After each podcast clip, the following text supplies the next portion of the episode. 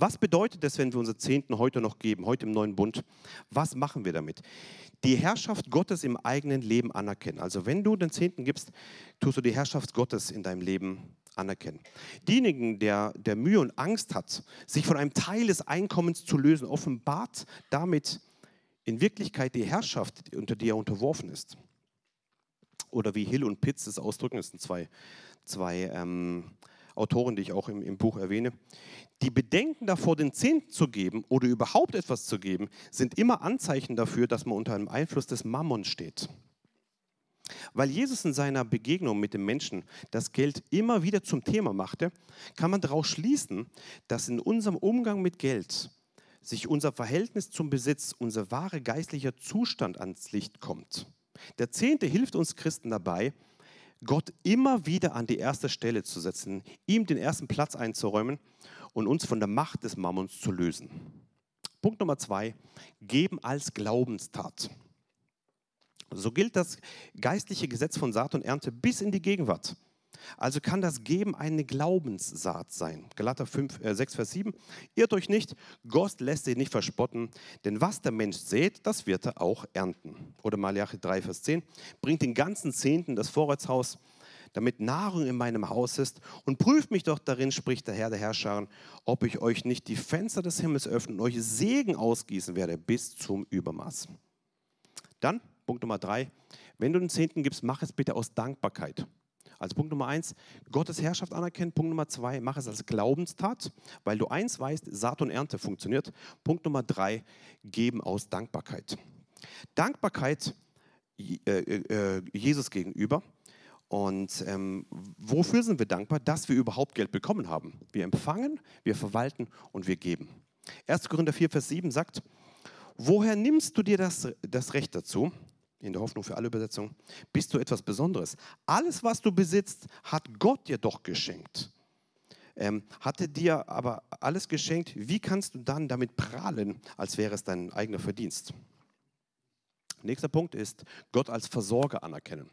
Wenn du also den Zehnten gibst, heute im neuen Bund, dann machst du das nicht aus Gesetz, sondern aus einem Bewusstsein, Gott als Versorger anzukennen.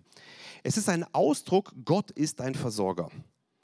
Dein Vertrauen und deine Sicherheit liegt in ihm und nicht in deinem Geld. Nämlich nach Matthäus 6, 31 bis 33 sagt Jesus ganz direkt, seid nicht besorgt, also ohne Sorgen, nicht besorgt in dem, was ihr ähm, ja, indem ihr sagt, was sollen wir essen oder was sollen wir trinken oder was sollen wir anziehen? Denn nach diesen trachten die Nationen. Denn euer himmlischer Vater, Vater weiß, dass ihr dies alles benötigt. Trachtet aber zuerst nach dem Reich Gottes, nach seiner Gerechtigkeit. Und dies alles wird euch hinzugetan werden. So sagt Jesus das. Es geht immer um die Herzenshaltung des Reiches Gottes und des Trachten nach seinem Reich. Nächster Punkt. Wenn du den Zehnten gibst im neuen Bund, dann ähm, erkennst du, oder tust du anerkennen, dass alles Gott gehört. Es ist ein Akt der Treue. Wenn du deinen Zehnten gibst, erkennst du an, dass äh, dein Geld und deine Finanzen Gott gehören. Wenn du nicht bereit bist, äh, deinen Zehnten zu geben, dann gibt es einen Grund dafür. Es lohnt sich, diesen herauszufinden und den Heiligen Geist an diesem Punkt in deinem Herzen arbeiten zu lassen. Ähm, was dein Punkt ist, weiß ich nicht. Das kannst du mit guten Ratgebern anschauen mit guten Ratgebern oder einer Kleingruppe oder mit, mit Leuten, die dir eng stehen, ähm, kannst du mal reingehen in das Thema. Ähm, dann lohnt es sich, das rauszuschneiden. Es geht, ich wiederhole es nochmal, es geht nicht darum, dass du dein Geld gibst. Es geht darum, dass dein Herz, dass du dein Herz Gott gibst. Darum geht es ja. Das ist das Aller, Allerwichtigste. Matthäus 6, 3, äh, 24 sagt, niemand kann zwei Herren dienen. Entweder er wird den einen hassen und den anderen lieben, oder er wird den einen anhängen und den anderen verachten. Ihr könnt nicht Gott dienen und dem Mammon, also dem, dem, dem, dem Geld, dem Besitz, dem Vermögen. Wie, wie, wie auf zwei, also man kann nicht links und rechts beiden dienen. Es geht nicht. Entweder wir dienen Gott oder dem Mammon. Und dann Matthäus 6, 21 sagt, denn wo dein Schatz ist, da wird auch dein Herz sein. Wenn du also willst, dass dein Herz immer Gott gehört, wo muss also dein Schatz sein?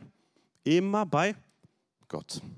Wenn dein Schatz aber bei den Aktien ist und bei den Bitcoins ist und bei der Entwicklung der keine Ahnung was ist und irgendwo, dann ist auch dort dein Herz.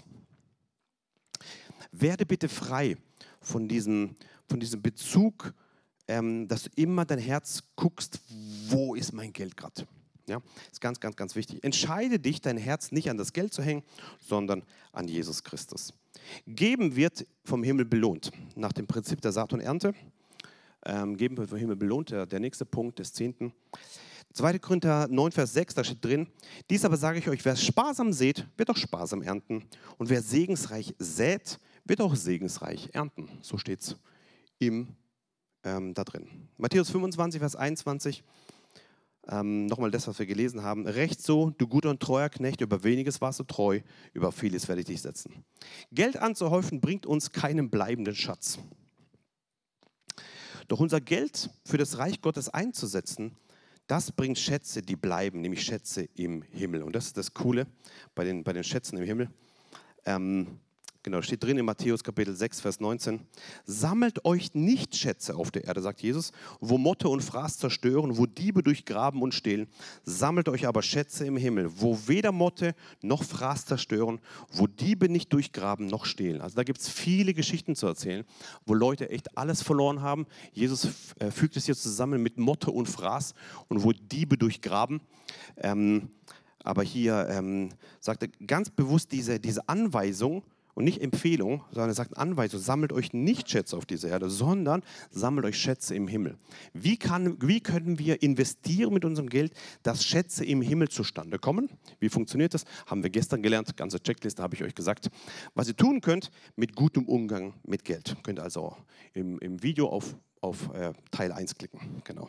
Dann Markus Kapitel 10, Vers 21. Jesus aber blickte ihn an, gewann ihn lieb und sprach, eines fehlt dir. Geh hin, verkaufe alles, was du hast und gib den, äh, den, den Erlös den Armen. Und du wirst einen Schatz im Himmel haben. Und komm und folge mir nach. Kennt ihr diese Geschichte von diesem reichen Jüngling? Er hat alles gemacht, aber da ist er weggegangen. Hat gesagt, nein. Hat, Jesus hat gewusst, wenn er alles verkauft und den Armen gibt, in diesem Moment hat er einen Schatz im Himmel, mega Schatz im Himmel. Auch wenn die Abgabe des Zehnten ein, ein Gesetz des alten Bundes ist, das formal nicht für die Christen im neuen Bund gilt, so ist sie dennoch eine gute Orientierungshilfe. Die Regel, 10% des eigenen Einkommens zu, zu, geben, bietet den Vorteil, dass sie auf die unterschiedlichsten Einkommensverhältnisse Rücksicht nimmt. Außerdem ist sie einfach und konkret. Genau, letzter Punkt vor der Pause. Zusammenfassend kann ich sagen, ähm, wir sind heute nicht mehr unter dem Gesetz, das stimmt. Wenn wir den Zehnten geben, dann machen wir das viel mehr freiwillig. Alle Christen, die heute denken, dass das Geben des Zehntens nur eine alttestamentliche Praxis ist, die für Gläubige in unserer Zeit nicht mehr gilt, haben, wir das, haben das Wesentliche des Reiches Gottes nicht verstanden. Wir sollen willige Geber sein, auch dem, was unser Geld eben angibt. Der Zehnte wird äh, zwar nicht ausdrücklich im Neuen Testament befohlen, aber er wurde auch nicht aufgehoben. Er ist ein Ausdruck der Treue und des Vertrauens Gott gegenüber. Und nach der Pause machen wir dann die Frage, brutto oder netto. So, wir begrüßen ganz herzlich alle Online-Zuschauer. Schön, dass du wieder eingeschaltet hast. Jetzt Teil 3, Finanzseminar Teil 3. In den ersten zwei Einheiten haben wir schon viel gelernt über Finanzen. Ist es ein Segen oder ist es ein Fluch? Wir haben gelernt darüber, was ist guter Umgang mit Geld, was ist schlechter Umgang mit Geld und was ist diese treue Verwalterschaft. Und jetzt sind wir stehen geblieben bei der letzten Einheit im Teil 2 auf den Zehnten und wollen jetzt noch den, die große Frage machen. Die Leute haben dann immer irgendwann kapiert, okay, Zehnte, alles klar. Aber dann sagen sie brutto oder netto. Da wollen wir direkt einsteigen. Brutto oder netto? Ja, genau, genau. Halleluja, genau. Genau, die Frage, ob man einen Zehnten vom Brutto oder Netto geben soll, äh, wird oft gestellt. Also grundsätzlich ist es ja eine freiwillige Gabe aus Liebe und aus Dankbarkeit. Ja? Und so darf jeder grundsätzlich frei entscheiden, ob er seinen Zehnten vom Nettogehalt oder vom Bruttogehalt geben möchte. Das ist also deine eigene Entscheidung, weil wir da kein Gebot da drin haben. Aber wenn wir uns an die Maßstäbe der Bibel richten wollen, dann steht drin in Sprüche 3, Vers 9 und 10, Ehre den Herrn mit deinem Besitz, mit den Erstlingen deines Ertrags, also die Ersten vom Ertrag, dann füllen deine Speicher sich mit Vorrat und von Most fließen deine Keltern. Wir lesen also hier, dass der Zehnte als Erstlinge all deines Ertrages beschrieben wird. Die Erstlinge unseres Ertrages sind, wie der Begriff deutlich macht, der erste Ertrag. Es handelt sich also um das Geld, das wir verdienen, ungeachtet von allen steuerlichen Abzügen. Also das allererste, was wir sozusagen bekommen, das allererste, was wir ähm, bekommen. Einer hat mal die Frage gestellt bekommen, muss ich brutto oder netto geben? Sagt er, willst du brutto sägen oder netto sägen? Ja? Fand ich auch cool. Ähm, ist jetzt auch kein biblischer Hinweis, aber fand ich einfach cool. Genau, genau. Ich möchte dich einfach ermutigen, dass du nicht am Monatsende, was noch übrig bleibst, dann vielleicht was gibst, sondern Gott bewusst sagt, Gott, du bist mein Versorger, du bist derjenige, der alles mir gegeben hat und ich werde als allererstes dir geben. Von dem, ähm, ich glaube, wichtiger ist, dass du mit deinem Ehepartner abstimmst, dass ihr ihnen Einheit gibt, dass du mit guten Ratgebern abstimmst, wie du geben willst oder wie viel du geben willst und, ähm, und dann auch Glaubensschritte machst. Nicht um ein Gesetz zu befolgen oder zu erfüllen, sondern aus Dankbarkeit für den Sieg am Kreuz, den du bekommen hast, aus Dankbarkeit aus dem äh, Herzen der Freude etwas geben darfst, wo wir sagen, jawohl, Gott danke, dass ich dir das geben darfst.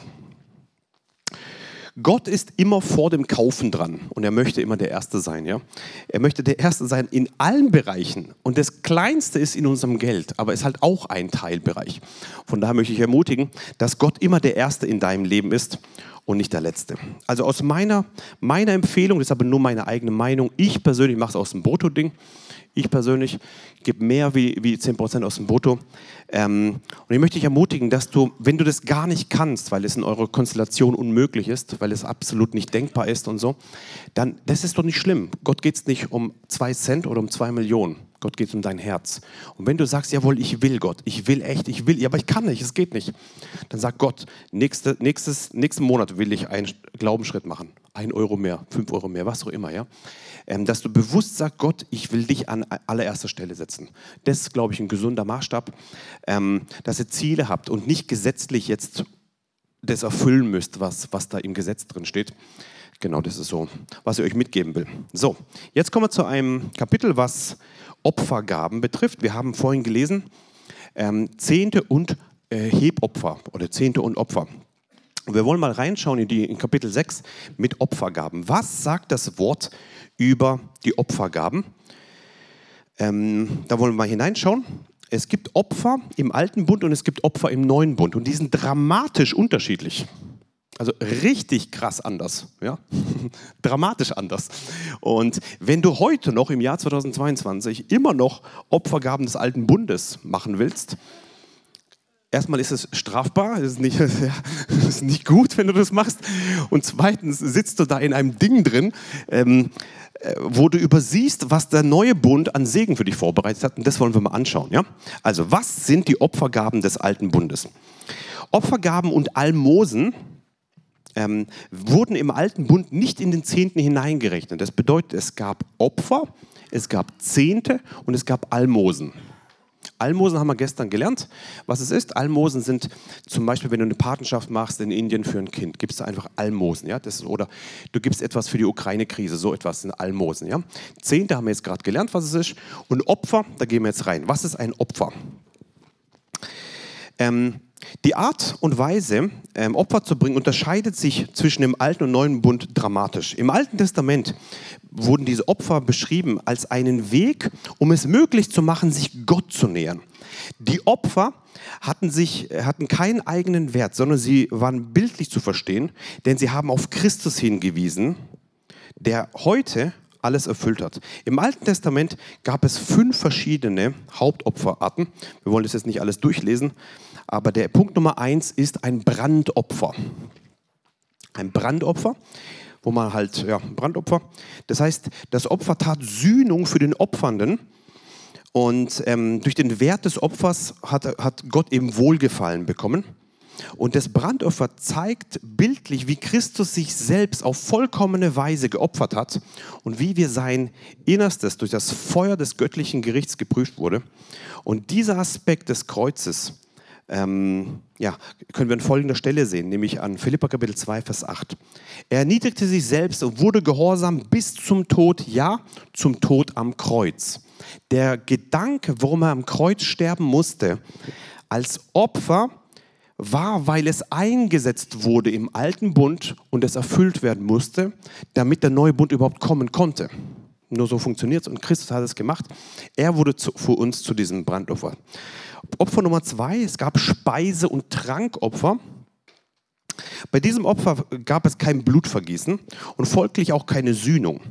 Das Brandopfer zeigt den Herrn Jesus in seiner Hingabe bis zum Tod. Das Speiseopfer, also das zweite jetzt hingegen, zeigt es in seinem Leben als einen reinen, sündlosen Menschen, ähm, genau, der in Macht und Kraft des Heiligen Geistes handelte. Dann, Opfer Nummer drei war das Heilsopfer ist jetzt nicht so entscheidend, diese ganzen Opferdinge des alten Bundes, aber wir müssen es mal verstehen, was es überhaupt macht, weil wir heute im neutestamentlichen Bereich ähm, andere Sachen haben. Heilsopfer kann man auch als Friedensopfer oder Gemeinschaftsopfer übersetzen. Und hier geht es um Frieden und eine Gemeinschaft mit Gott. Dieser Gedanke der Gemeinschaft findet heute Ausdruck am Tisch des Herrn, nach 1. Korinther 10, Vers 16. Ja? Der Gemeinschaft seines Blutes und seines Leibes, also was wir heute machen mit Abendmahl, Tisch des Herrn, Mahl des Herrn, hat einen alttestamentlichen Gedanken hier mit dem Heilsopfer. Opfer Nummer 4 ist der Sündopfer. Im Brandopfer und im Friedensopfer ähm, genau, kam der Opfernde als Anbeter. Aber im Gegensatz dazu wurde beim äh, Sündopfer das Opfertier mit der Sünde des Opfernden eins gemacht. Der Zweck des Sündopfers war es, Sünde zu sühnen und das Gericht äh, vor dem Opfernden abzuwenden. Und hier sehen wir das große Ding, warum Jesus die Sünde von dir auf sich genommen hat und gestorben ist für dich. Er hat sein Opfer. Ich möchte mal ganz kurz einen Gedanke zum Thema Geld geben. Aus Gottes Sichtweise. Wir reden ja die ganze Zeit über unser Geld. Ja? Nimm mal die, die bekannteste Bibelstelle der Welt und denk das mal durch bezüglich Geld. So sehr hat Gott die Welt geliebt. Okay? Dass er seinen einzigen Sohn gab auf das alle, die an ihn glauben, nicht verloren gehen, sondern ewiges Leben haben. Der größte Spender, der größte Geber, der, der, größt, der großzügigste im vollen Universum ist Gott der Vater selbst, der nicht nur alles Geld gab, der seinen Sohn gab. Versteht mal diesen Gedanken. Nicht nur die Opfer wurden alle erfüllt durch Jesus, sondern Gott selbst gab, der Vater gab seinen Sohn. Boah. Also, da ist keine Frage mehr, brutto oder netto. Da ist so keine Frage, ist es alter Bund oder nicht. Wenn du bereit bist, alles zu geben, boah, dann bist du frei vom Mammon. Ja? Und diese Bereitschaft der Freiheit deines Herzens, die will Gott. Es geht nicht um die Erfüllung eines Gesetzes. Es geht um die Freiheit deines Herzens. Und Gott hat, der Vater selber hat es, hat, es, hat es zuerst gemacht. Aus Liebe hat er seinen Sohn gegeben. Boah, das, also nicht vergleichbar mit, mit, mit Milliarden an Euros. Unvergleichbar. Ja? Und dieses Opfer, was Gott gegeben hat, war dieses Geschenk, was der Vater uns gegeben hat, das ist unbezahlbar. Wir haben ewiges Leben. Wie großzügig ist der himmlische Vater. Amen. Amen. Ja. Halleluja. Zurück zu den alttestamentlichen Opfern. Schuldopfer. Ja, es gibt noch ein Schuldopfer. Genau, was, was hat dieses Schuldopfer zu bedeuten? Das Schuldopfer konzentriert sich noch auf einen weiteren Aspekt der Auswirkung der Sünde, nämlich die Notwendigkeit einer Bezahlung.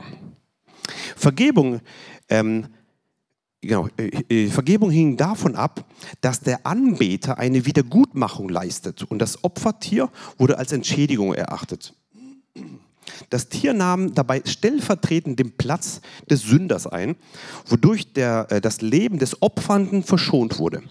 Durch das Blut des geschlachteten Opfertiers das am Altar versprengt wurde, erfolgte die Sühnung. Das ist sozusagen die fünf verschiedenen Opferarten des alten Bundes, die wir haben. Alles erfüllt durch Jesus Christus. So, jetzt rutschen wir in die Opfer des neuen Bundes.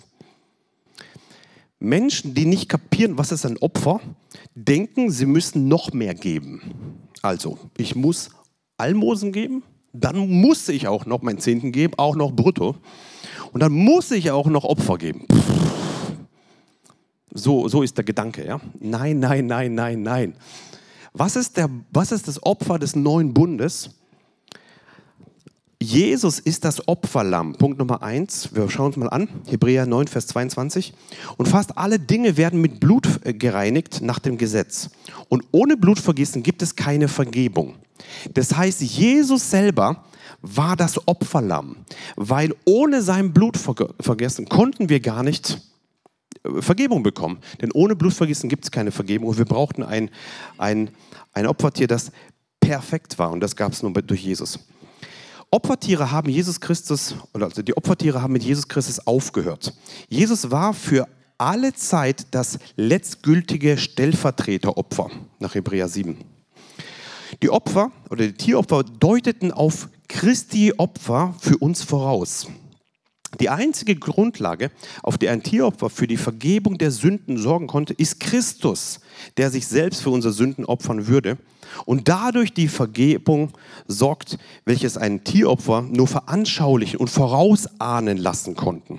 Und das steht in Hebräer Kapitel 7, Vers 27. Der nicht Tag für Tag nötig hat, ähm, wie die hohen Priester, zuerst für die eigenen Sünden Schlachtopfer darzubringen, dann für die des Volkes, denn dies hat er ein für alle Mal getan, als er sich selbst dargebracht hat. Hier kann man Amen sagen. Das hat Gott gemacht, ja, der Vater. Ja? Oder 1. Petrus 1, Vers 18. Denn ihr wisst, dass ihr nicht mit, ähm, mit vergänglichen Dingen, mit Silber und Gold erlöst worden seid, von eurem eitlen, von den Vätern überlieferten Wandel, sondern mit dem kostbaren Blut Christi, als eines Lammes ohne Fehler und ohne Flecken oder ohne Flecken und Runzeln. Ja? Genau, Runzeln, genau. So, äh, äh so brauchen wir heute keine alttestamentliche Brand- oder Sühneopfer mehr bringen, da Jesus das Lamm war, das ein für alle Mal für uns als Opfer hingegeben wurde und sich selbst eben hingegeben hat. Aber was können wir heute im Neuen Testament, im Neuen Bund, heute für Opfer bringen? Hat das überhaupt mit Geld zu tun? Opfer. Das erste Opfer, was wir bringen können, ist unser Leib. Unser Leiber, kennt ihr die Bibelstelle, als lebendiges, heiliges, Gott wohlgefälliges Opfer. Was bedeutet das? Römer 12, 1 bis 2. Ich ermahne euch nun, Brüder, dass durch Erbarmung Gottes eure Leiber darzustellen als ein alles zusammen, heiliges, oh, sorry, lebendiges, heiliges, Gott wohlgefälliges Opfer. Du kannst also dein Leib entweder kaputt machen, ja, ist so, oder du kannst sagen, Gott, dieser Leib ist deins ich gebe es dir als Opfer. Lass durch mich dich strahlen. Ja, das ist, das ist ein Opfer. Du ziehst nicht an, was du willst, sondern was Gott dir sagt. Du isst nicht das, was du willst, sondern was gut ist.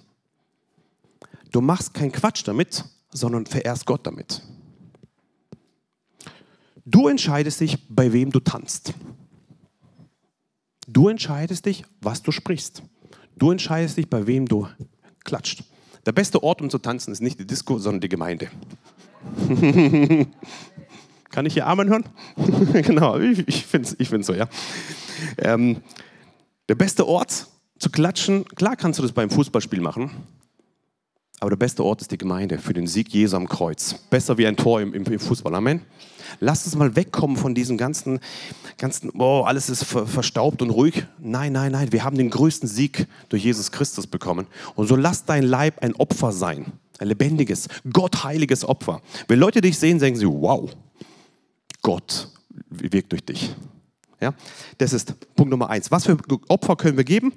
Unser Leiber. Ich möchte dich ermutigen, das Ding gehört nicht dir, das gehört Gott. Gott gibt dir die Chance, das Privileg, für diese Zeit, wo du auf der Erde bist, wie ein Zelt, haben wir gehört, Papa, gell? hast du gepredigt, wie ein Zelt, ja? bis zur Entrückung, ähm, in, deinem, in deinem Körper zu leben. Und dein Körper ist ein guter Körper. Genau. Sei dankbar dafür und pflege es und sag Gott, ich möchte, dass du verherrlicht wirst durch meinen Körper. So steht es drin. Ja? Wenn du also heute über Opfer sprichst, Neutestamentlich, geht es nicht um dein Geld. Es geht in erster Linie um deinen Körper. Oder, was könnte es noch sein? Deine Gebete, die Gebete der Heiligen. Offenbarung 8, Vers 3 sagt, und ein anderer Engel kam und stellte sich an einen Altar und er hatte ein, ein goldenes Räucherfass. Und es wurde ihm viel Räucherwerk gegeben, damit er es für die Gebete aller Heiligen auf dem goldenen Altar gab, ähm, der von dem Thron ist. Das heißt, die Gebete der Heiligen werden wie ein Opfer auf diesen goldenen Altar gegeben. Was bedeutet also ähm, Opfer, die wir bringen können, die Gebete der Heiligen? Das bedeutet, frühmorgens um sechs bist du beim Ukraine-Gebet im Zoom. Das ist ein Opfer. Mittwochmorgens, Papa, habt ihr um wie viel Uhr? Ihr wisst also, ob ich da bin oder nicht. Ja. 6 Uhr, gell? 6 Uhr, das ist ein Opfer. Du stehst krass früh auf. Das ist ein Opfer. Jetzt spürte, was Opfer bedeutet. Mittwochabends weiß ich jetzt 19.30 Uhr im Missionsausschnalle Freude. Ja. Genau. Ist ja egal, wann du da bist. Wichtig ist, dass du sagst, ich möchte die Gebete der Heiligen machen. Gebet zu Hause ist auch cool, aber die Gebete der Heiligen ist nochmal eine andere, andere Ebene. Das ist ein krasses Opfer. Hinfahren, oder Zoom, aufstehen, was auch immer. Ja? Das sind die Gebete der Heiligen, oder? Nächste Opfer kann sein Wandel in Liebe. Wandel in Liebe ist ein Opfer nach, im neuen Bund. Denn Epheser 5, Vers 2 sagt, und wandelt in Liebe, wie auch Christus uns geliebt und sich selbst für uns hingegeben hat, als Opfergabe und Schlachtopfer Gott zu einem, ähm, ja, zu einem duftenden Wohlgeruch. Dann Punkt Nummer 4, ist Gott loben. Wenn du Gott lobst, ist es auch ein Opfer. Hebräer 13, Vers 15. Durch ihn nun lasst uns Gott stets ein Opfer des Lobes darbringen. Das ist Frucht der Lippen, die seinen Namen bekennen. Wow. Das, was du sprichst, hat Kraft über Leben und Tod. Und was du sprichst, ist ein Opfer für Gott. Was ist das Opfer? Opfer des Lobes, neuer Bund hier, ja. Frucht deiner Lippen, die seinen Namen bekennen. Wir machen es einfach ganz, ganz trocken jetzt. Wir, machen, wir bringen jetzt Gott ein Opfer. Welches? Indem wir Gott loben. Wir bringen ein, ein Opfer des Lobes. Womit? Mit der Frucht unserer Lippen. Wir sprechen Dinge des, des Lobes aus Gott gegenüber. Seid ihr bereit? Wir üben es einfach, okay? Also ich spreche einfach vor, ihr sprecht einfach nach. Macht einfach spontan. Ich weiß auch nicht, was wir jetzt gleich sagen, aber wir üben es einfach, ja? Das musst du auch spontan machen, damit du nicht denkst, oh, ich weiß nicht, ja? Okay, also, wenn du morgens aufstehst, was kannst du sagen? Ihr, ihr sprecht einfach nach. Danke Gott. Heute ist ein neuer Tag. Ich liebe dich. Ich lobe dich. Heute werde ich deine Wahrheit verkündigen. Heute ist ein Tag der Herrlichkeit. Ich liebe dich, Jesus. Du bist der Beste. Und ich will heute in Liebe wandeln. Danke, dass du dein Vater, danke Vater, dass du deinen Sohn gegeben hast.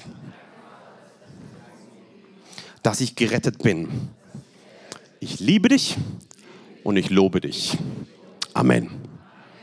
Und wenn du morgens aufwachst und dein Ehepartner ist neben dir und, und ist schon wach, kannst du sagen, ich habe den besten Ehepartner der Welt.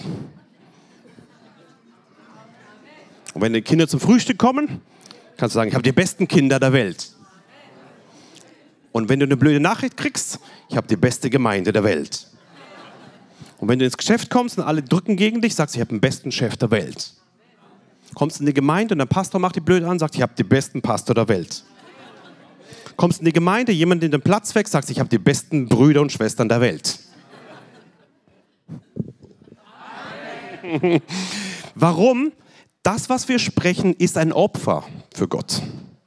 Und wenn du Gott loben willst, oder Gott lobst, dann bringst du ein Opfer Gott gegenüber. Das ist neutestamentliche Opfergaben, nämlich äh, die Frucht deiner Lippen. Lass nicht zu, dass ein böses Wort über deine Lippen kommt, sagt Jakobus, ja, ganz einfach. Und das, was du heute aussprichst, hat Auswirkungen auf morgen. Besonders, was du über deine Kinder sprichst, über deine Arbeit, über deine Zukunft, über deinen Körper, über deinen Ehepartner, ja. Mach das, ja. Egal wie du dich fühlst. Stehst morgens auf, alles tut weh. Durch seine Streben bin ich geheilt. Stehst morgens auf, alles geht daneben. Heute ist ein Tag der Freude. Lass nicht zu, dass die Umstände deine Lippen füllen, sondern dass das Wort deine Lippen füllt. Amen. So wird es werden. Okay, dann Punkt Nummer 5, gute Werke tun, ist auch ein Opfer. Titus 2,14 sagt, ähm, der hat sich selbst für uns hingegeben, damit, damit er uns loskaufte von aller Ge äh, Gesetzlosigkeit und sich selbst ähm, ein Eigentumsvolk reinigte, das eifrig sei in guten Werken. Gute Werke, gute Werke tun ist also auch ein Opfer, oder? Anderen dienen, Punkt Nummer 6. Anderen dienen, Matthäus 20, Vers 26 sagt, unter euch wird es nicht so sein, sondern wenn jemand unter euch groß werden will, wird er euer Diener sein. Und wenn jemand unter euch der Erste sein will, wird er euer Sklave sein. Ähm, so wie der Sohn des Menschen nicht gekommen ist, um bedient zu werden, sondern um zu dienen und sein Leben zu geben als Lösegeld für viele. Also anderen dienen. Ja? Und Punkt Nummer sieben, jetzt sind wir erst beim Geld. Mit anderen teilen, von seiner Habe, von seinem Geld abgeben. Hebräer 13, Vers 16. Das Wohltun und mitteilen oder Gutes tun, aber vergesst nicht, denn solchen Opfern hat Gott wohlgefallen. Ja? Also äh, Gutes tun und mit anderen zu teilen oder Wohltun und, und, und mitteilen, vergesst nicht, denn solchen Opfern hat Gott wohlgefallen. Das bedeutet, wenn du Opfer geben willst, haben wir hier sieben verschiedene Methoden, Sachen, die du tun kannst. Du kannst mit deinem Körper Gott Opfer geben. Du kannst mit den Gebeten der Heiligen Gott opfern. Du kannst in Liebe wandeln, das ist ein ganz, ganz großer Opfer. Richtig groß, ja. Ähm, du kannst Gott loben, haben wir gerade trainiert zusammen. Du kannst gute Werke tun. Du kannst anderen dienen. Und als allerletzter Punkt kannst du tatsächlich mit deinen Finanzen auch Gott opfern. Steht drin, ja dass du nicht vergisst, das auch zu tun. Also hier sehen wir wieder die Prioritätenreihenfolge, wie bei Jesus. Er hat gesagt, nein, nicht das Zehnte ist entscheidend, sondern Gerechtigkeit, Barmherzigkeit, Glaube und das andere aber nicht sein lassen. So ist auch hier. Neutestamentliche Opfern hat ganz wenig zu tun mit deinem Geld. Es geht um Liebe, es geht um Dienerschaft und so weiter und ein bisschen auch um dein Geld. Bitte aber nicht einseitig werden, sagen, nur das ist entscheidend mit dem Opfer Richtung Geld. Und wenn Gott dir das sagt, hey, gib irgendwas, dann bist du bereit und gibst. Einige neutestamentliche Prinzipien des Gebens haben wir jetzt hier gesehen und die wollen wir auch im nächsten Kapitel noch genauer anschauen.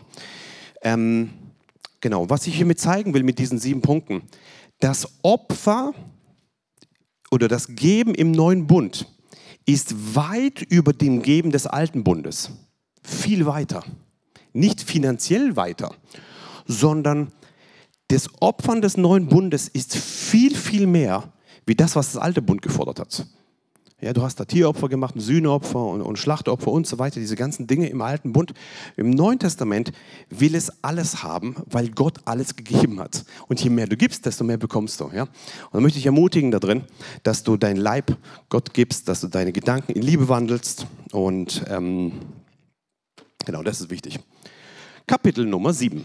Wir wollen lernen, was ist das Geben im neuen Bund? Wie können wir heute also geben im neuen Bund? Nicht nur opfern im neuen Bund, sondern was ist, die, was ist das Geben im, heute im neuen Bund? Der unter, große Unterschied beim Geben zwischen dem alten und dem neuen Bund liegt in der Grundlage und in der Motivation des Gebens. Also wir haben das ja ungefähr schon 20 Mal erst gehört. Es geht nicht um dein Geld, es geht um dein Herz. Bitte achte darauf, im alten Bund war nur wichtig, war das Tier makellos oder nicht, war es richtig oder falsch. Heute geht es nicht darum, ob das ein richtiger Schein ist, den du da einwirfst und eine richtige Beweisung. Darum geht es nicht, sondern mit welcher Herzenshaltung, mit welcher Motivation machst du das. Wir haben gelesen, dass Jesus den Pharisäern er verdammt unrichtiges, unaufrichtiges Zehnten geben, aber er, er bestätigt es und sagt, jawohl, das eine nicht sein lassen. Aber es ist nicht sein Zentrum. Sein Zentrum ist dein Herz an Gott, nicht an Mammon dran. Ja, das ist ganz wichtig. Es geht im neuen Bund nicht um das Gesetz, sondern es geht um das Geben aus freien Stücken. Denn wir sind ja nicht mehr unter Gesetz. So steht es ja drin. Aus freien Stücken wollen wir geben. Ähm, es geht beim Thema Geld nicht um die Frage, wie viel gebe ich? Darf ein Christ reich sein? Nein, die zentrale Frage äh, lautet, wie gehe ich mit dem um, was er mir anvertraut hat? Also treue Verwalterschaft, darum geht es. Gott hat einen Totalitätsanspruch auf unser Leben. Er ist der Herr. Wir gehören ihm. Somit gehört alles, was wir haben, ihm. Eigentlich ist es 100% im Neuen Testament. nicht 10 oder 12 oder 15 oder 20. Er, ihm gehört eigentlich für alles, ja, 100 Prozent. Die ausschließliche Bindung des menschlichen Herzens an Gott ist gefragt. Die Nachfolge beansprucht den ganzen Menschen und erfordert das ganze Herz. Darum geht es im Neuen Testament, darum geht es im Neuen Bund. Es geht nicht um die Erfüllung von irgendwelchen Verpflichtungen. Es geht um das vollständige, hundertprozentige Herz. Genau. Was sind jetzt neutestamentliche Prinzipien des Gebens? Also wie können wir heute im Jahr 2022 nach biblischen Maßstäben, das ist ja das Thema hier, biblischer Umgang mit Geld, wie können wir also nach biblischen Maßstäben heute geben? Welche Prinzipien des Neuen Testaments gibt es beim Thema Geben? Lass uns mal hineinschauen. Punkt Nummer eins, ohne Angeberei geben. Ja, ihr lacht schon, das ist gut, ja. Genau, wir haben es gestern schon gelesen in, in, in Matthäus 6, äh, Vers 2 bis 4. Wenn ihr nun Almosen gibt, sollst du nicht vor dir herposaunen lassen, wie die Heuchler das tun, ja, in den Synagogen und auf den Gassen, ähm, damit sie von den Menschen geehrt werden. Wahrlich, ich sage euch, sie haben ihren Lohn weg. Wenn du aber Almosen gibst, so soll deine Linke nicht wissen, was deine Rechte tut, damit dein, damit dein Almosen im Verborgenen ist und dein Vater, der im Verborgenen sieht, wird dir vergelten. Also wenn du gibst, bitte nicht so, dass es alle mitkriegen. Du hast sagen, hallo, ich bin reich. Schaut mal, Pressemitteilung, ich habe viel gegeben. Ja? Bitte mach das nicht, sondern gib ohne Angeberei. Dann Punkt Nummer zwei, mach es regelmäßig und bewusst. Regelmäßig und bewusst, also regelmäßig geben und bewusst planen. Das steht auch im, im 1. Korinther 16. An jedem ersten Tag der Woche lege ein jeder von euch ähm, bei sich zurück und sammle an je nachdem, wie er gedeihen hat, damit nicht erst dann, wenn ich äh, komme, Sammlungen geschehen. Hier gibt es also eine Anweisung von Paulus, dass man etwas weglegen soll, zurück und sammeln soll. Also hier geht es darum, lass dich nicht vom Heiligen Geist leiten, wenn du gerade im Gottesdienst bist und wie viel du dich gerade fühlst, das gibst du halt rein. Nicht so, sondern wenn du zu Hause bist, sammle bewusst und mach es in, geplant. Ja? Ähm, sagt Paulus deutlich hier. Das ist auch der, der Sinn und Zweck von den, von den Listen, die ich euch gestern erklärt habe. Ja?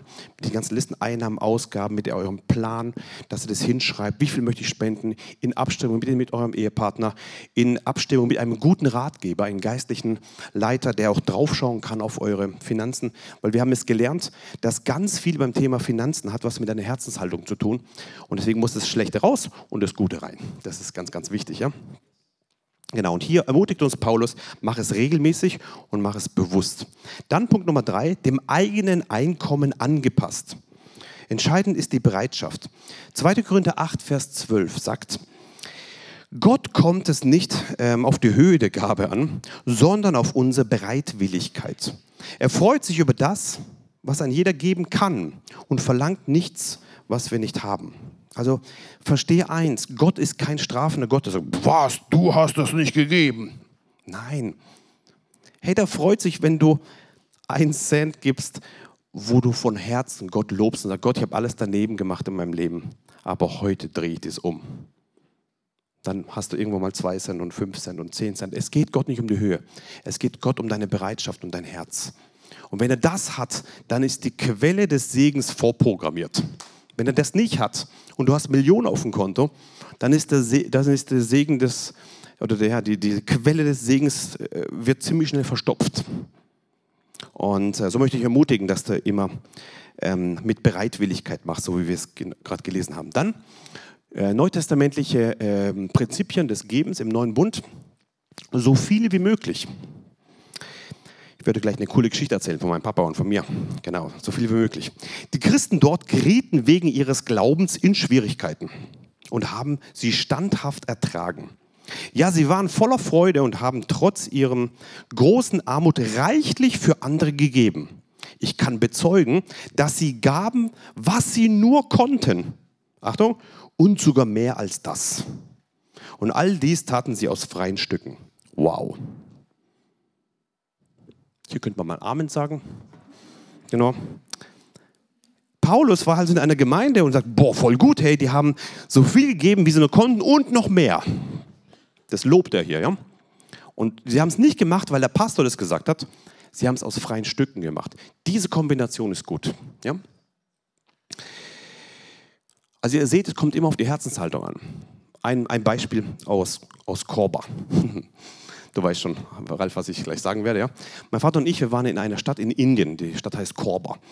Und der Pastor dort, ähm, einer unserer aus dem fünffältigen Dienst oder aus dem apostolischen Team, so heißt er, gell? apostolischen Team, einer der Leiter unseres Werkes dort, hat kapiert, dass der biblische Umgang mit Geld wesentlich ist für das Wachstum der Gemeinde und für die geistliche Entwicklung der Gemeinde.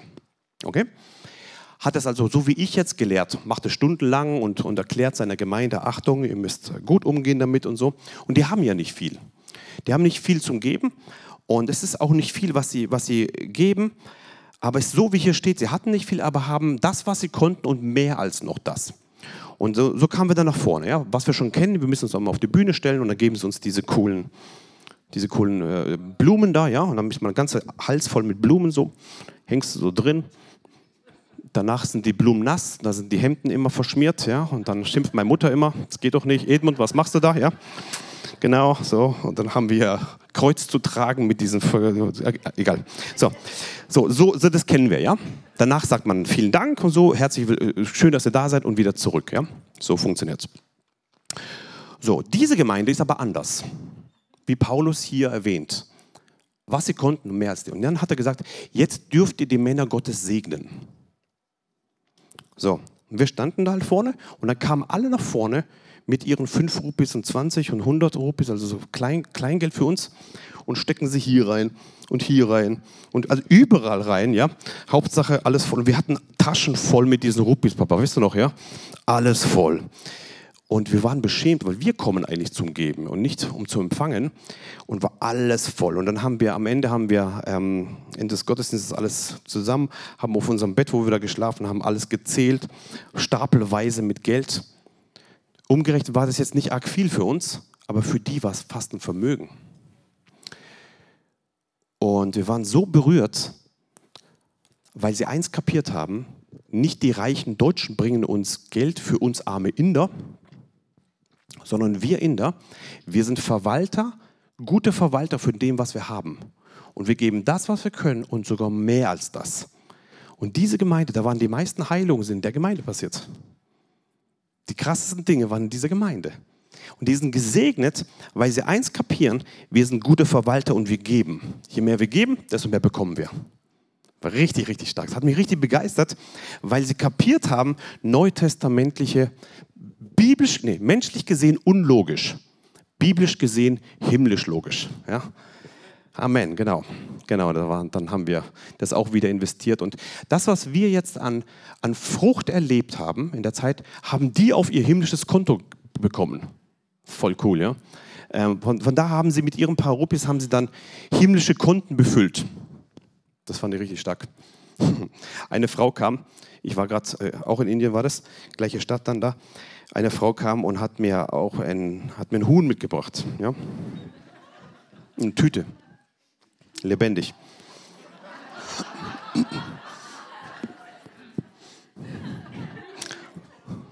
Ich war dann, ich war gerade mal ab, Abfahrt Richtung Flughafen, wollte sie mir mitgeben, ich soll es mitnehmen zum Flug. Und dann sagt der Pastor, nee, der kann, das kann er nicht in, die, in den Koffer reintun, ja, lebendiges Huhn. Und dann haben sie es halt in der Gemeinde wieder genommen. Aber das ist deren Herz, sie wollen geben, was sie haben. Ja, das hat mich beeindruckt. Und es wird im Himmel aufgeschrieben. Vielleicht nicht ein Huhn mitbringen, ja, aber, aber ähm, frage Gott und sei ein freigebiger Geber. Nicht aus Gesetz, sondern was hier steht, tu es aus freien Stücken. Ja, so steht es drin. Dann, nächster Punkt, wenn du gibst im neuen, im neuen Bund, dann mach es bitte mit Freude. Ja, freiwillig großzügig und dann auch mit Freude. 2. Korinther Kapitel 9, Vers 7, da steht drin, jeder gebe, wie er es in seinem Herzen vorgenommen hat, nicht mit Verdruss oder aus Zwang, denn einen fröhlichen Geber liebt Gott. Also nicht so, mm, jetzt verliere ich wieder Geld, oh nein. Nicht so geben, sondern sag, danke Gott, dass ich geben darf. Ich freue mich, mach es mit dem fröhlichen Herzen. Und Punkt Nummer sieben in Liebe. Das wird oft unterschätzt. Bitte bleibt mal da jetzt drin. In Liebe. Warum ist es wichtig? Geld geben ohne Liebe bringt gar nichts. Ja, das ist ganz, ganz, ganz wichtig. 1. Korinther 13, Vers 3. Und wenn ich alle meine Habe zur Speisung der Armen austeile, wenn ich meinen Leib hingebe, damit ich rumgewinne, aber keine Liebe habe, so nützt es mir nichts. Voll krass.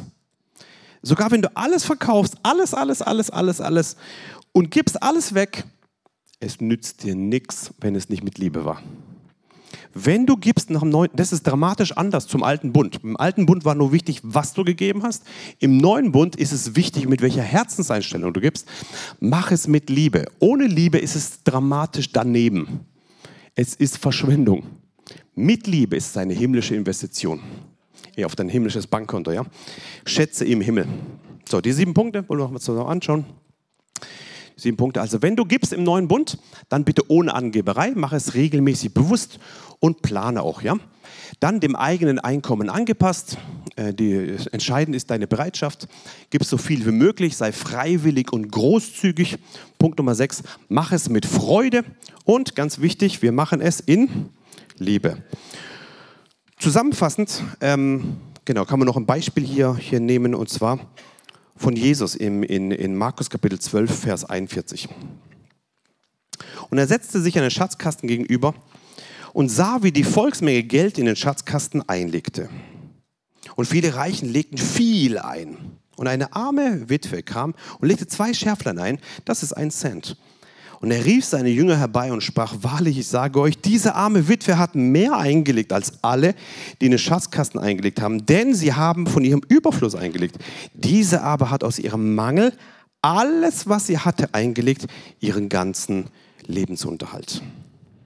Und da möchte ich ermutigen darin, dass du das machst aus Liebe heraus und so wie Jesus ja sagt, ähm, er guckt nicht auf die Höhe, er guckt auf dein, auf dein Verhältnis und auf dein, auf dein Herz hier eben.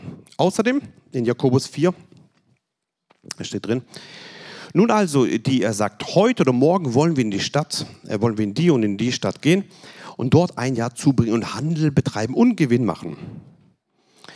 Ähm, die ihr nicht wisst, wie, ja, die, die ihr nicht wisst, wie es morgen um euer Leben steht, stehen wird, denn ihr seid ein Dampf, ja, pff, genau, der eine kleine Zeit sichtbar ist und dann verschwindet.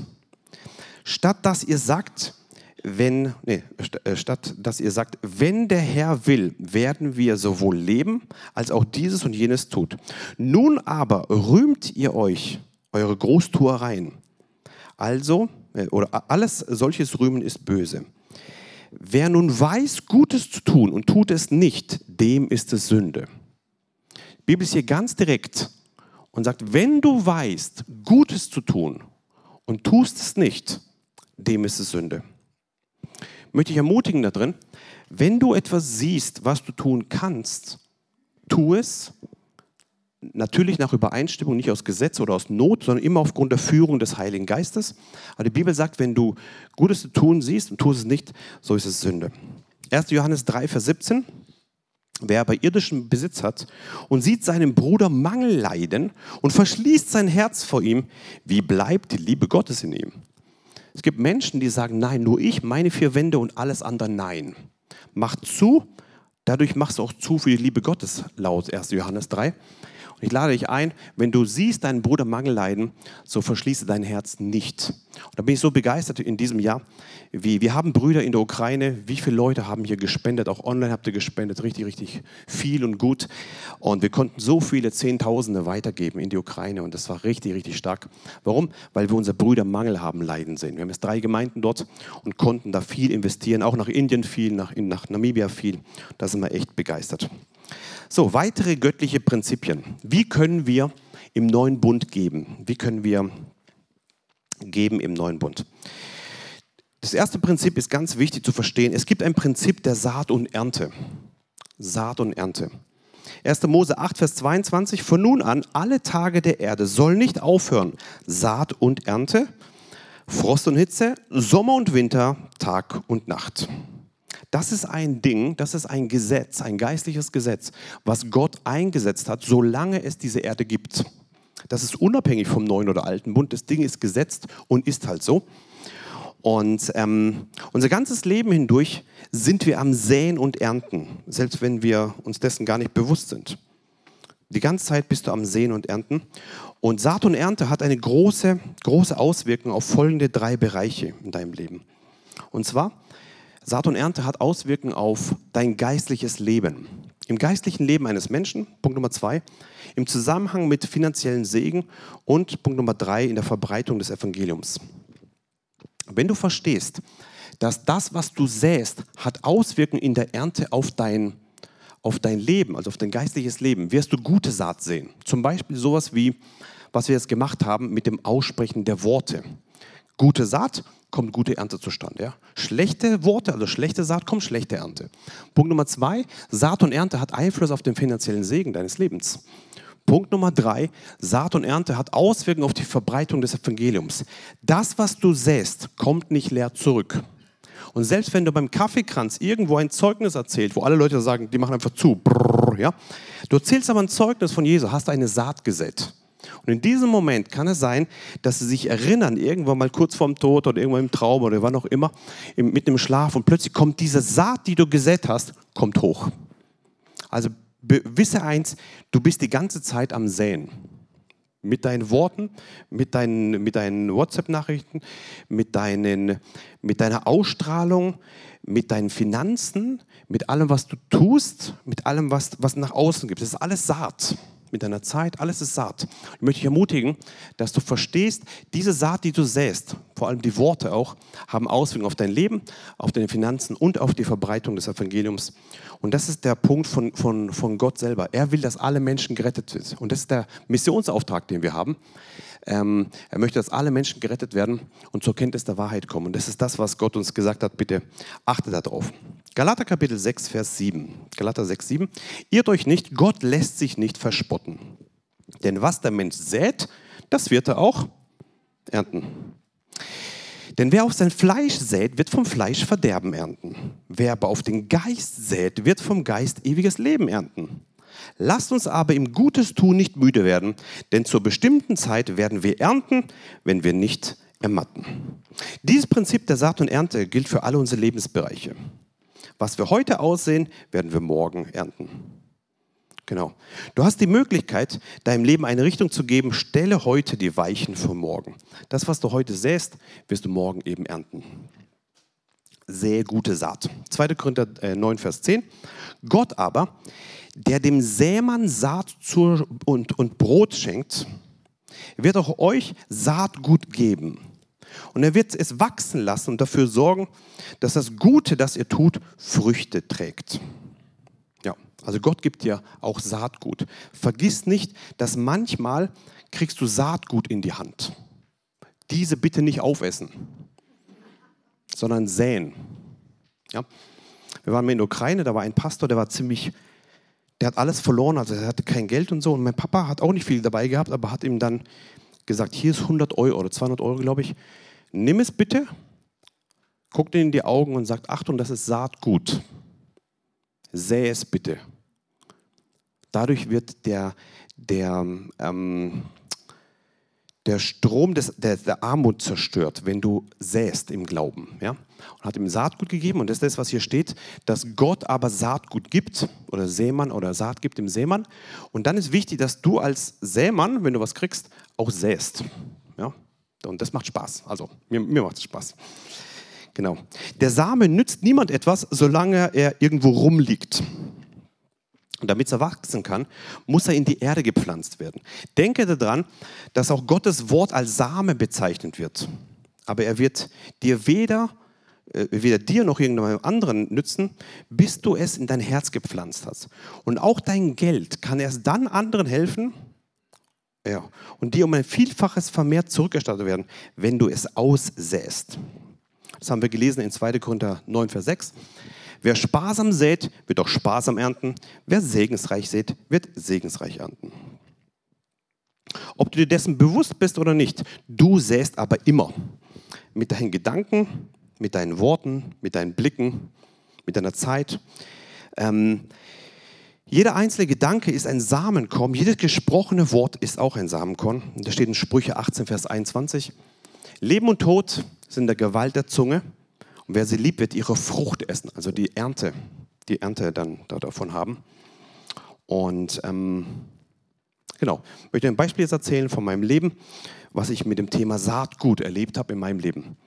Ähm, ich sitze irgendwann mal bei Freunden zu Hause und wir reden zusammen über deren finanzielle ja, Sachen so, ja. Und ähm, also sobald du über Geld reden kannst von Leuten, dann weißt du, du bist ein guter Freund, ja. Das also dann öffnen sie sich. Genau. Und dann haben sie irgendwie sich geöffnet, haben halt gesagt, sie haben gerade gebaut und mit Kindern und und und und hatten echt wenig, ja. Und und haben dann das so erzählt, aber haben mich nicht gebeten irgendwie, ähm, sondern haben mir das einfach nur erzählt. Dann, während sie das erzählen, spricht der Heilige Geist zu mir: Sähe 2000 Euro in diese Familie. Saatgut. Und ich, okay, habe ich zwar, aber will ich jetzt nicht weggeben. Okay, aber mache ich halt. Ja, okay, wenn Gott es halt sagt, dann habe ich die gefragt nach diesen Kontonummern und am Abend gleich. Ja, dieses will ich nicht sehen ist schon ein Punkt des Mammons. Ja, haben wir es schon gelernt. Ja, habe ich gleich unterbrochen. Wie? Indem man einfach gibt. Habe ich gleich überwiesen, 2000 Euro. Und die haben sich bedankt, alles war gut. Es war eine, eine, eine Saat des Glaubens. Für sie war es eine Gebetserhörung. Ja? Also echt gut. So, dann habe ich ähm, es einfach gesät und ich habe gewusst, das ist Saatgut. Gott hat mir Saatgut gegeben und er hat mir gesagt, ich soll es säen. Habe ich auch gemacht, reingesät. Ja? So, und dann ähm, habe ich es abgelegt. Ich habe gebetet dafür, ich habe es mit Freude, in Liebe gegeben und so weiter, im Gehorsam gegeben, die 2000 Euro überwiesen. Und plötzlich hat Gott mir ein, eine neue Einkunftsquelle gegeben. Einfach so hat er mir 12.000 Euro gegeben. Einfach so. Ich war richtig überrascht darüber. Und, und ich habe eins kapiert, dass das die Ernte war von den 2000, die ich investiert habe vorher. Das war cool. Im gleichen Monat hat ein, ein Mandant von mir seinen Geschäftswagen verkauft für 12.000. Habe ich dann gekauft. Das ist mein Passat, der jetzt draußen rumsteht. Habe ich also kostenlos bekommen von Gott weil ich mit Saat gesät habe. Heute fahre ich mit einem Zeugnis rum. Ja? Ich habe ein kostenloses Auto bekommen. Immer wenn du mich dann siehst mit meinem Auto, ist es deswegen kostenlos von Gott bekommen, weil ich Saat gesät habe. Nachdem ich das kapiert habe, habe ich gesagt, Gott, warum habe ich nicht 5000 gegeben? ist aber auch wieder Mammon. Ja? Versteht ihr? Dieses Geldgier? Ja? Und das ist wichtig, dass du immer nur das tust, was Gott sagt zur richtigen Zeit. Und, und da möchte ich ermutigen, ähm, das, hat, das, hat, mich richtig, richtig äh, begeistert. Ähm, wenn wir sehen, dann hat es auch eine Wirkung, dass es zurückkommt. Saat und Ernte, ja. Wird nicht aufhören, Saat und Ernte. Und ich möchte dich ermutigen, mach es nicht aufgrund der Not, sondern mach es aufgrund der Führung des Heiligen Geistes. Ja? Da, da, wo Gott dir sagt, da macht es auch. Gebt, so wird euch gegeben werden, sagt das Wort. Das ist auch ein neutestamentliches äh, Prinzip. Wie können wir also geben im neuen Bund? Gebt, so wird euch gegeben werden. Nach Lukas Kapitel 6, Vers 38. Gebt, so wird euch gegeben werden, sagt Jesus. Ähm, genau, nehmen füllt, füllt die Hände, aber geben füllt das Herz. Ja? Gebt, so wird euch gegeben werden. Das ist ein Prinzip, wo wir verstehen müssen, je mehr wir geben, desto mehr bekommen wir auch. Dann, wer Barmherzigkeit oder wenn barmherzig ist, der empfängt auch Barmherzigkeit nach Matthäus Kapitel 5, Vers 7. Glückselig die Barmherzigen, denn ihnen wird Barmherzigkeit widerfahren. Das heißt, wenn du Barmherzigkeit gibst, wirst du auch Barmherzigkeit bekommen. Ganz einfach, ja? Da war die große Diskussion vor vielen Jahren, wo 2015 diese große Flüchtlingswelle nach Deutschland kam. Kennt ihr das noch, ja? Vor vielen Jahren mal. Und da war große Diskussion in der Wirtschaft. Wo sollten wir jetzt nicht hart sein und alle zumachen und die ganzen zumachen und niemand reinlassen und so weiter. Ja, und da gab es, was da für Meinungen unterwegs waren. War ganz krass, ja. Auch im Reich Gottes, aber vor allem in der Welt halt, weißt du, war da, war da viel unterwegs. So. Und dann frage ich irgendwann, Papa, Papa, wie siehst du das eigentlich? Sollten wir das zulassen oder nicht? Die Flüchtlinge rein oder raus? Sagte, weißt du, Daniel, wir als Deutschland haben viel falsch gemacht. Wir brauchen Barmherzigkeit von Gott. Und Barmherzigkeit kriegt nur der, der Barmherzigkeit gibt. Glückselig die Barmherzigen, denn sie werden Barmherzigkeit bekommen. Es ist gut, dass wir aufmachen, denn wir, unser Land braucht Barmherzigkeit vom Himmel. Das habe ich dann erzählt, genau dieses Beispiel. Und da sind alle gegen mich gegangen. Wie kannst du sagen das? Bam, bam, bam, bam. Ich möchte dich ermutigen, egal was die Menschen sagen, bleib bei den neutestamentlichen Prinzipien. Wenn du Barmherzigkeit brauchst, musst du Barmherzigkeit geben. Die Menschen werden es nicht verstehen, weil es menschlich nicht logisch ist. Es ist aber himmlisch logisch. Ja? Und da möchte ich ermutigen, dass wenn wir Barmherzigkeit geben, ähm, bekommen wir auch Barmherzigkeit. So wie auch die, der barmherzige Samariter haben wir, kennen wir das Beispiel. Ja? Dann neutestamentliche Beispiele. Wer im Kleinen treu ist, wird über Großes gesetzt. Wer klein treu ist, wird über Großes gesetzt. Ich denke, diese, diese Bibelstelle kennen wir, müssen wir jetzt nicht alles durchlesen. Matthäus 25, Vers 14 bis 30, da steht es eben drin, ich sage euch mal ganz kurz, mit diesem ein Talent, zwei und fünf Talenter, ihr kennt die Sache, ja. Ähm, der eine vergrabt es, die anderen zwei multiplizieren das. Und das Wort Talent ist tatsächlich Geld.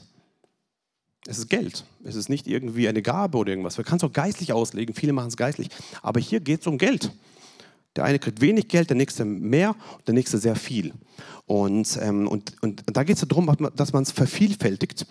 Und der, wo, wo, wo, fünf hat, sagt, oh, guter und treuer Knecht, über weniges warst du treu, über vieles werde ich dich setzen. Der mit zwei genauso. Und der andere, der es vergraben hat, Vers 26, du böser und fauler Knecht. Ja? Du wusstest, dass ich ernte, wo ich nicht gesät und sammle, wo ich nicht ausgestreut habe. Achtung, hier kommt ein Hinweis wegen Zinsen. Das ist ein Thema in Kapitel 12. So solltest du nun mein Geld zu den Wechslern gegeben haben. Und wenn ich kam, hätte ich das meine mit Zinsen erhalten. Ja? Ähm, denn jedem, der hat, wird gegeben und überreich gewährt werden. Von dem aber, der nicht hat, wird, selbst, wird, wird von dem selbst, was er hat, weggenommen werden. Achtung, was jetzt Jesus sagt. Und den unnützen Knecht, wirft hinaus in die äußere Finsternis. Da wird das Weinen und das Zähneknirschen sein.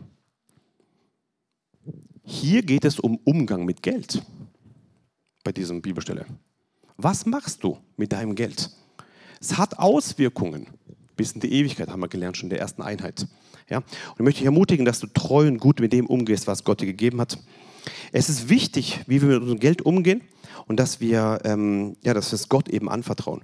Und dieses Gleichnis zeigt doch das Endziel auf. Es zeigt diese, dieses Endziel und man sieht am Ende der Zeit hat es fatale Folgen, wenn wir falsch oder nicht richtig mit unserem Geld umgegangen sind, so wie Jesus das erwartet. Und deswegen lade ich dich ein, dass du gut umgehst mit den Finanzen, die Gott dir gegeben hat. Lukas 16, Vers 10 sagt, nur wer im Kleinen treu ist, wird es auch über Großen sein. Und wer in den kleinen Dingen unzuverlässig äh, seid, so werdet ihr es auch in Großen sein. Geht ihr also schon mit dem Geld, an dem so viel Unrecht habt, nicht gut und treu um, wer wird euch, das, wird euch dann die, die Reichtümer des Himmels anvertrauen wollen? Und ähm, ich möchte euch ermutigen, dass ihr treu seid mit dem, was Gott euch gibt. Ein Beispiel von, meiner, meiner, von meinem Beginn meines Dienstes. Ja? Ich war früher immer der Sohn vom Edmund. Edmund jetzt ist jetzt der Papa von Daniel. Ja, genau. So steht es auch in eurem Buch drin. Ja, genau. Genau. So dreht sich alles im Leben. Sei dankbar für das, was du hast. Ja, genau. Genau. Früher war ich aber mit ihm unterwegs und mein Vater war der Bekannte so und ich saß da am Stuhl irgendwo und habe dann immer zugeguckt und so. Und er hat gepredigt, gepredigt und ich bin rumgereist mit ihm, habe gelernt, wie predigt man draußen, wie, äh, wie macht man das im Dienst, wie funktioniert das alles und so. Und ich hatte das Privileg, mit ihm rumzureisen. Und dann hat er mir irgendwann gesagt, Daniel, jetzt bist du soweit, du darfst Zeugnis geben. Fünf Minuten. Halleluja. Ich komme nach vorne, erste Mal, ja, zitter hier vorne und erzähle irgendwas, was Gott halt irgendwie gemacht hat und gib's halt, gib's halt weg und geh wieder, ja. Keine Ahnung, ob das irgendwas gebracht hat, aber ich habe halt Zeugnis gegeben und das war der Start meines Dienstes, ja. Und dann habe ich halt Zeugnis gegeben. Mein Papa äh, hat gepredigt, vollmächtig, war richtig stark. Wir fahren nach Hause, sind im Auto und er bekommt für seinen Dienst 100 D-Mark damals, also sagen wir 100 Euro heute. Und ähm, im Auto, ich weiß noch in dem Moment, er macht diesen Briefvorschlag auf und guckt, hat halt 100 Mark bekommen, zieht 20 raus und gibt sie mir. Daniel, du hast heute auch gedient. 20 Mark. Und das war ein Moment, ich habe auf, auf meiner Hand 20 Mark gehabt vom Predigen. Das war heiliges Geld für mich, ja. Damit kann ich nicht zu McDonalds gehen, oder? Das ist, ich, ich war ehr, ehrfürchtig, ja, mit diesen 20 Mark. Also das war, das war, das war krass, ja. Ich, wow. Und, und weil das, das, ist, das ist Gottes Geld, ja. Und ich wollte auf keinen Fall irgendwas falsch machen daran. Ich wollte treu umgehen mit dem Ding. Mein Papa ganz locker, ja, fahr mal nach Hause und so. Und ich weiß nicht, was ich machen soll mit diesem heiligen Geld, ja. Und, ähm, und frag, Papa, was machen wir mit dem Geld? Und dann sagt er, also du kannst machen, was du willst, du bist frei. Aber was er macht, ich nehme das immer mit in die Mission und ich tue es immer investieren. Und das war der Startpunkt von ziemlich viel, was heute läuft. Alles klar, mache ich auch. Nimm die 20 Mark mit und habe rumgesucht, wo gibt es eine arme Frau hier. Da gibt es ganz viele arme ältere Frauen in der Ukraine und such, wo, wer sieht am allerärmsten aus, ja. Und dann habe ich jemand gefunden, wo Gott gesagt, gib's ihr, habe ich ihr gegeben, ja. Und so, habe ich ihr ich habe die 20 Mark investiert ins Reich Gottes. Ja? Und sie hat sich gefreut, hat Danke gesagt und so. Ähm, und Gott hat auf die Treue geschaut. Die 20 Mark, was mache ich? Esse ich das auf oder investiere ich das? Und ähm, nächstes Jahr bin ich dann mit 200 Mark schon rumgelaufen. Dann mit 200 Euro, dann nächstes, Mal mit, nächstes Jahr mit 2000 und heute habe ich mehrere Tausend immer dabei, weil ich begonnen habe, im Kleinen treu zu sein. Und Gott sagt über Großes. Ich möchte dich ermutigen, wenn du, wenn du über Großes gesetzt werden willst, warte nicht, bis dein Zeitpunkt irgendwann mal kommt, sondern fang heute an, im Kleinen treu zu sein. Amen. Denk immer an meine 20-Mark-Geschichte. Ja? Ich wusste, dass das ein, das habe ich aufgeschrieben, auch im Buch, dass das eine Erstlingsfrucht war und einen neuen Zugang für himmlische Finanzkanäle in, mein, in meinem Leben öffnen wird was ich mit diesen 20 Mark mache. Ich wusste, dass es ein Punkt ist, was mein, was mein Leben wesentlich beeinflussen wird und ich konnte das hineinsehen und das hat mich echt berührt. Vor kurzem, immer wenn, wenn nach dem Gottesdienst kommen immer ganz viele Leute hier nach vorne und ich bete ja immer dann für die Leute und so und heutzutage muss ich signieren. Früher habe ich mal gebetet, genau, genau, alles gut. Und dann habe ich halt Hände aufgelegt und bete und bete. Die Kraft Gottes ist da, so richtig cool, ja, war richtig stark. Und neben mir sind zwei Kinder und ich sehe, die wollen an mich ran die ganze Zeit und wollen irgendwas mir sagen oder keine Ahnung, was halt. Und ich bete halt zu Ende und dann irgendwann mal bin ich fertig mit irgendeiner Person, dann schickt die Oma, die war mit, mit denen unterwegs, die Oma die Kinder zu mir. Und dann pieksen sie mich so, hier, hallo. Ich sag, ja, was? Und dann gehe ich so runter und dann geben sie mir ein Euro. Beide ein Euro. Und ich nehme das in meine Hand und bin berührt von diesen zwei Euro weil ich habe kapiert, dass das ein Same ist, den Sie sehen, der auf Sie zurückkommen wird. Wow, da war ich begeistert, dass ich diesen Saatgut in meinen Händen halten durfte. Zwei Euro.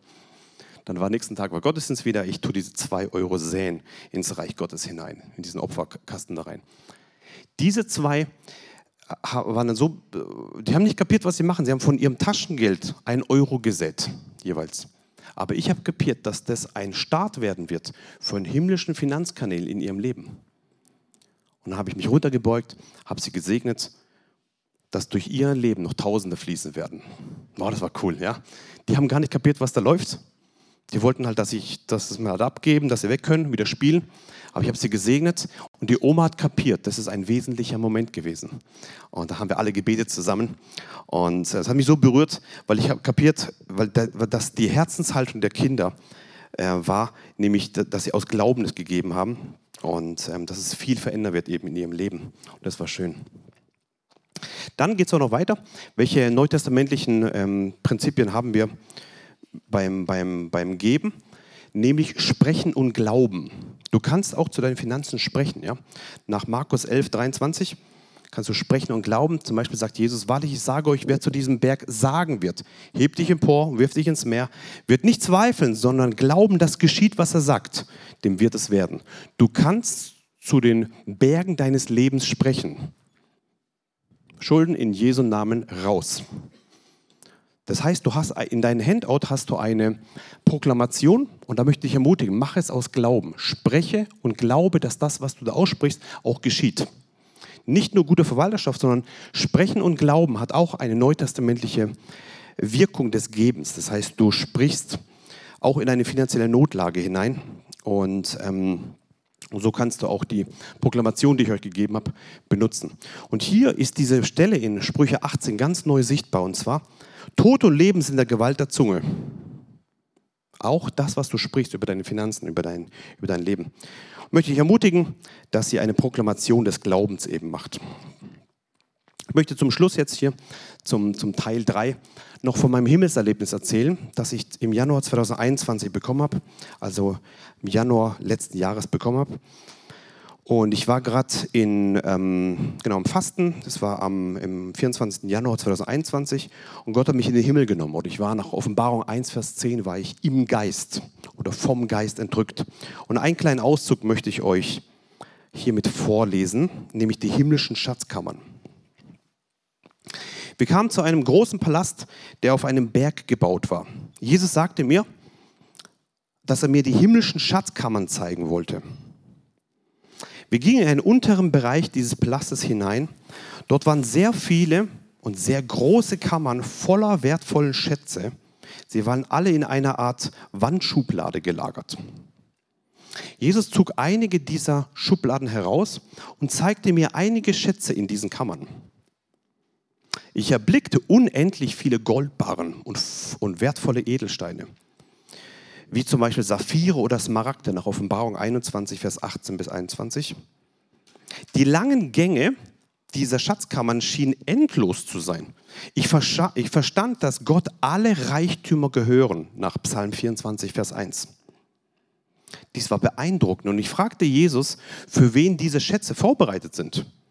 Er antwortete mir, dieser Teil, den du siehst, und er war ziemlich groß, ist für die Kinder Gottes auf der Erde vorbereitet.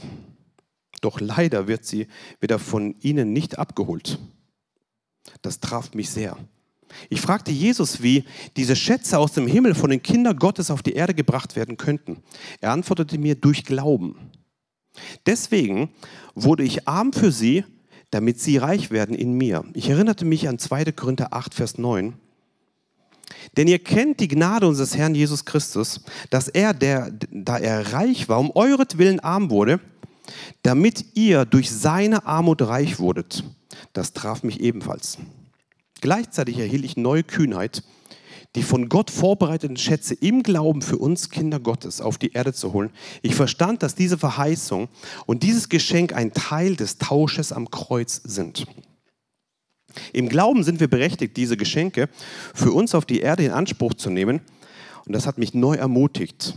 Jetzt habe ich neuen Glauben, dies bewusst umzusetzen. Ich möchte dir diese Saat säen. Im Himmel gibt es noch ganz viel abzuholen. Ja, ganz viel, ja. Mach es im Glauben. Ähm, und ähm, ja, nachdem ich es kapiert habe, habe ich äh, mit Freunden, die auch im, im, Geschäftsbereich ziemlich aktiv sind, das erzählt, das hat, hat sie so getroffen und wir haben im Glauben die Dinge freigesetzt. Nicht für uns, sondern für das Reich Gottes. Ja? Das ist ganz, ganz gut. Wir wollen langsam zum Ende kommen und ich möchte euch noch kurz was zeigen. Es gibt Gleichnisse und Bildnisse Jesu. Gleichnisse und Bildnisse Jesu. Er zeigt zum Beispiel uns ein, ein, den versteckten Schatz, an, kennt ihr wahrscheinlich, ja, den versteckten Schatz oder die versteckte Perle. Dann gibt es ein Gleichnis mit dem guten Hirten und dem Tagelöhner. Guten Hirten und den Tagelöhner. Da gibt es viele, viele Bibelstellen, die wir aus Zeitgründen gar nicht machen können. Oder die äh, vom unbarmherzigen Gläubiger in dem Buch könnt ihr das alles nachlesen. Und es gibt die, das Gleichnis mit der Selbstsicherheit des reichen Mannes nach, nach Lukas 12, der gedacht hat, wow, jetzt kann ich alles haben und so. Und dann plötzlich hat er alles verloren. Es gibt viele, viele, viele Gleichnisse im, im, im, in, der, äh, ja, in der Bibel, wo Jesus über Geld redet. Er spricht auch von dem Gleichnis des großen Festmahls, dass er alle Leute eben reinholt und die Leute sagen, nein, ich bin zu beschäftigt, ich muss gerade Geschäfte machen, ich habe gerade das und das und das gekauft. Und ihr, ihr Besitz und ihr Streben nach mehr hat sie voll einge, eingenommen. Und weil sie zu beschäftigt waren mit ihrem ganzen geschäftlichen Dingen. Und möchte ich ermutigen darin, dass du ähm, dass du mal diese biblischen Gleichnisse, die wir aus Zeitgründen hier nicht durchgehen können, mal durchliest oder einfach im Buch mal nachliest, auch mit, mit, mit Auslegung und so. Und dass du die Worte Jesu ernst nimmst. Und das, was er als Gleichnis uns zeigt, ist dazu da, damit wir davon lernen können und weise damit umgehen. Und er erzählt ganz, ganz, ganz, ganz viele Gleichnisse. Und das wollen wir auch ähm, ernst nehmen und es auch zusammen tun. Gut, wir fassen nochmal zusammen, was wir gelernt haben. Jetzt 13 Uhr. Wir sind, ähm, genau, in eurem Skript könnt ihr noch mal reinschauen. Wir werden heute Abend um 18.30 Uhr weitermachen. Dann ist ähm, der nächste Teil. Für euch Online-Zuschauer auch. Heute Abend 18.30 Uhr kommt dann der nächste Teil. Wir haben schon Kapitel 1 durch, nämlich äh, ist Geld Segen oder Fluch. Wir haben Kapitel 2 durch, guter Umgang mit Geld. Dann Kapitel 3, was ist treue Verwalterschaft? Punkt Nummer 4, was ist schlechter Umgang mit Geld? Wir haben die große Frage beantwortet im, im Punkt Nummer 5 mit dem Zehnten.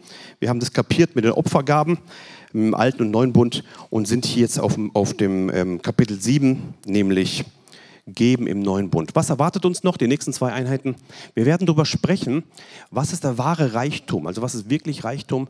Und Punkt Nummer 9, der ist ziemlich groß, ähm, Geldgier, Geiz und Mammon. Wie werden wir frei von diesen ganzen Dingen?